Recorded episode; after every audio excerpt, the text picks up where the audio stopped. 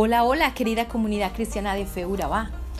Como ya hemos visto, el libro de Apocalipsis es una visión inspirada por Jesucristo que describe los eventos que ocurrirán antes de su segunda venida y el establecimiento del reino de Dios en la tierra. En general el relato sigue una secuencia cronológica, pero ocasionalmente encontramos pausas donde se tratan temas específicos. Una de esas pausas es el capítulo 12, cuyo contenido abarca desde antes que el hombre existiese hasta el momento previo al regreso de Cristo como Rey de Reyes y Señor de Señores. En este capítulo se describe a tres de las principales fuerzas en el escenario mundial actual. Leamos entonces el capítulo 12. Y apareció una gran señal en el cielo, una mujer vestida del sol, con la luna debajo de sus pies y sobre su cabeza una corona de dos estrellas. Y estando encinta clamaba con dolores de parto y sufría por dar a luz. Y apareció otra señal en el cielo, y he aquí un gran dragón rojo que tenía siete cabezas y diez cuernos, y en sus cabezas siete diademas. Y su cola arrastraba la tercera parte de las estrellas del cielo y las arrojó sobre la tierra y el dragón se paró delante de la mujer que había dado a luz a fin de devorar a su hijo en cuanto naciese. Y ella dio a luz un hijo varón que había de regir a todas las naciones con vara de hierro. Y su hijo fue arrebatado hasta Dios y hasta su trono. Y la mujer huyó al desierto donde tenía un gran, gran lugar preparado por Dios, para que allí la sustentasen durante 1260 días. Y hubo una gran batalla en el cielo, Miguel y sus ángeles luchaban contra el dragón y luchaba el dragón y sus ángeles, pero no prevalecieron, ni fue hallado más su lugar en el cielo. Y fue lanzado fuera de aquel gran dragón la serpiente antigua que se llama Diablo y Satanás, quien engaña a todo el mundo. Fue arrojado a la tierra y sus ángeles fueron arrojados con él. Y oí una gran voz en el cielo que decía, Ahora han venido la salvación y el poder y el reino de nuestro Dios y la autoridad de su Cristo, porque el acusador de nuestros hermanos ha sido arrojado, el que los acusaba delante de nuestro Dios día y noche. Y ellos le han vencido por medio de la sangre del Cordero y de la palabra de Dios. Y no amaron sus vidas ni aún hasta sufrir la muerte. Por lo cual alegraos cielos y los que moráis en ellos ay de los moradores de la tierra y del mar, porque el diablo ha descendido a vosotros, teniendo gran ira, pues sabe que tiene poco tiempo. Y cuando el dragón vio que había sido arrojado a la tierra, persiguió a la mujer que había dado a luz al hijo varón. Y le fueron dadas a la mujer las dos alas de la gran águila, para que volase de la presencia de la serpiente al desierto, a su lugar, donde es sustentada por un tiempo y tiempos y la mitad de un tiempo. Y la serpiente arrojó de su boca tras la mujer agua como un río a fin de hacer que fuese arrastrada por el río. Pero la tierra ayudó a la mujer y la tierra abrió su boca y tragó el río que el dragón había arrojado de su boca. Entonces el dragón se enfureció contra la mujer y se fue a hacer la guerra contra el resto de la descendencia de ella, los que guardan los mandamientos de Dios y tienen el testimonio de Jesucristo. Bueno, Vemos entonces que Apocalipsis 12 comienza diciendo, apareció en el cielo una gran señal refiriéndose a la visión de una mujer dando a luz. La palabra señal proviene del griego semeión, que significa señal, marca, símbolo, un evento inusual que trasciende lo natural. En otras palabras, los tres símbolos, la mujer, su hijo y el dragón representan eventos sobrenaturales. Más específicamente simbolizan tres grandes fuerzas espirituales que han estado en escena desde hace miles de años. Entonces veámoslos uno a uno. La mujer, vestida del sol con la luna debajo de sus pies y sobre su cabeza una corona de dos estrellas, en parte representa al Israel del Antiguo Testamento. Y en Ezequiel 16, Dios mismo describe a su pueblo como una mujer a quien vistió con honra y esplendor, y la gloria con, y la corona con doce estrellas parece representar a las doce tribus de Israel. Y en el Nuevo Testamento, el símbolo de la mujer representa a la iglesia. Apocalipsis 12 nos dice que esta mujer es protegida por Dios en varias ocasiones, especialmente a medida que el establecimiento del reino de nuestro Dios en la tierra se acerca.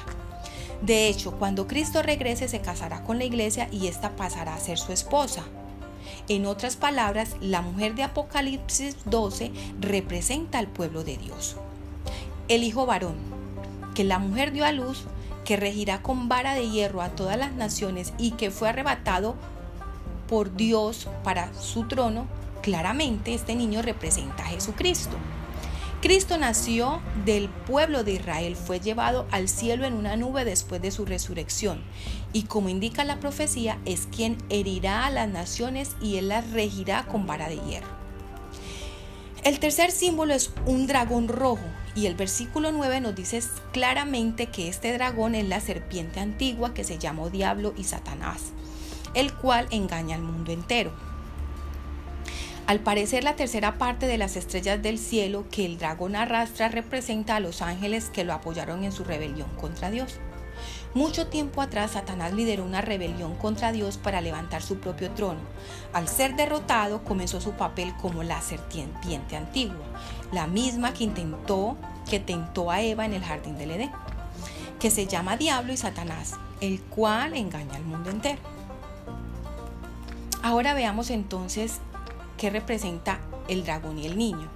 Veamos que el dragón que se paró frente a la mujer que estaba para dar a luz a fin de devorar a su hijo tan pronto naciese, parece ser una referencia histórica al intento del rey Herodes de matar a Jesús, ordenando la muerte de todo varón de dos años o menor que viviese en Belén o en sus alrededores. Esto lo vemos en Mateo 2 del 13 al 18. Afortunadamente José huyó a Egipto para proteger a Cristo, como le dijo el ángel. Otro intento de Satanás por devorar a su hijo fue justo antes de que Jesús comenzara su ministerio. Jesús fue llevado por el Espíritu al desierto para ser tentado por el diablo, quien le ofreció todos los reinos del mundo, a cambio de que lo adorase en lugar de Dios. Esto lo encontramos en Mateo 4 del 1 al 8. Cristo, por supuesto, no accedió. Y no conforme con esto, cuando el ministerio de Jesús se había cumplido y era hora de dar su vida por los pecados de la humanidad, Satanás apareció nuevamente para poner en el corazón de Judas Iscariotes, hijo de Simón, que le entregase. Esto lo vemos en Juan 13, 2. Pero te preguntarás por qué tanto esfuerzo para destruir a Cristo. Porque si lograba hacerlo caer, no hubiera habido un Salvador perfecto que pudiera pagar la pena por los pecados de la humanidad y el plan de Dios no se hubiera llevado a cabo. Sin un Salvador no habría perdón de pecados para la humanidad y nadie podría llegar a ser parte de la familia eterna de Dios. Veamos entonces qué representa el dragón y el pueblo de Dios. Además de intentar destruir a Jesucristo, Satanás ha atacado al pueblo de Dios continuamente a través de la historia, en especial a la iglesia, representada por la mujer en la última parte del Apocalipsis 12 Dios protegió a la mujer haciéndola huir al desierto, donde tiene un lugar preparado por Dios para que allí sea sustentada por 1260 días. Luego nos hablan de una gran batalla en el cielo entre Satanás y sus demonios y Miguel y sus ángeles, tras lo cual se halló ya, no se halló ya lugar para ellos en el cielo, y fueron arrojados a la tierra, sabiendo que tienen poco tiempo antes de que Cristo regrese a la tierra y establezca el reino de Dios. Satanás siente gran ira y dirige sus ataques contra la mujer, el pueblo de Dios actual. Pero Dios no dejará que Satanás destruya a su iglesia, como Cristo dijo. Las puertas del Hades no prevalecerán contra ella. Eventualmente Dios le dará las dos alas de la gran águila y la llevará a su lugar, donde será protegida de la serpiente. Ahora veamos el dragón y usted, y o yo. Bueno, entonces Apocalipsis 12 es un breve recuento de cómo Satanás ha intentado frustrar el plan de Dios para la humanidad, que consiste en llevar al hombre a la gloria y hacerlo parte de su familia eterna. En sus esfuerzos reclutó la tercera parte de los ángeles para luchar contra Dios y tratar de ser como Él. Intentó matar a Cristo desde cuando era bebé, ha engañado el mundo y persigue al pueblo de Dios. El odio de Satanás no es solo contra Cristo y la iglesia, también lo odia a usted y a mí y hará todo lo posible por impedir que amemos y obedezcamos a Dios. ¿Por qué? Porque aparentemente Él sabe que Dios nos creó con el potencial de llegar a ser mayor de lo que Él alguna vez fue. Y si no me crees, lee Hebreos 2 del 6 al 8. En su mente enferma y retorcida, Satanás se ha declarado enemigo de todo lo que quiera amar y obedecer al Padre Celestial. Es por esto que Pedro nos aconseja, sé sobrios y velad porque nuestro adversario el diablo anda como león rugiente alrededor para buscar a quien devorar. Entonces, amigos, atentos pues. Todo esto es para que tengamos presente de todo lo que el diablo ha hecho y sigue haciendo por frustrar los planes de Dios. Estamos avisados. Bueno, queridos amigos de Comunidad Cristiana de Fe, hasta aquí un episodio más de nuestro libro de Apocalipsis. Eh, recuerda que nos puedes seguir en nuestras redes sociales como Comunife Urabá y que también nos puedes acompañar en nuestras reuniones presenciales los miércoles a las 7 y 30 de la noche y los domingos a las 9 y 30 de la mañana. Recuerda que nuestra sede está ubicada en Carepa, en la salida Chigorodó.